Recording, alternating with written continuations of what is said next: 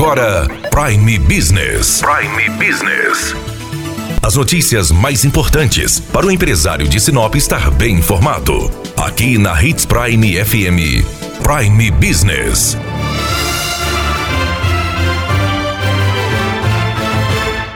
Nesta quinta-feira, trazemos notícia de qualidade para você. Terminados festejos de Natal, começamos a pensar já no Réveillon, nas festas de Ano Novo. Por isso, vamos divulgar agora a pesquisa realizada pelo CISI da Unemate em parceria com a CDL Sinop. Feliciano Azuaga, economista. Qual a expectativa do empresário e do consumidor com o Réveillon, com as festas de fim de ano?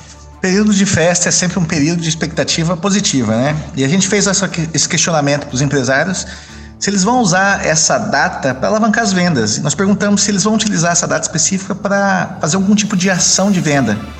E sete de cada dez empresários sinopenses falaram que vão, sim. Mas o dado que chama atenção e o dado que mostra essa mudança de humor é que 82% dos empresários de Sinop falaram que o Réveillon de 2019 para 2020 vai ser melhor que o ano passado. Então isso já mostra uma percepção positiva em relação ao ano anterior. E o consumidor vai gastar no Réveillon? Ele está pensando em fazer compras? A gente fez o mesmo questionamento para medir se o humor e, e, que as pessoas começam a gastar em festa mostra que o humor está mudando. Então, 60% dos consumidores sinopenses falaram que vão sim fazer uma compra de presente para o Réveillon, geralmente para aquelas festas, né? E a gente também perguntou se vai gastar mais ou vai gastar menos.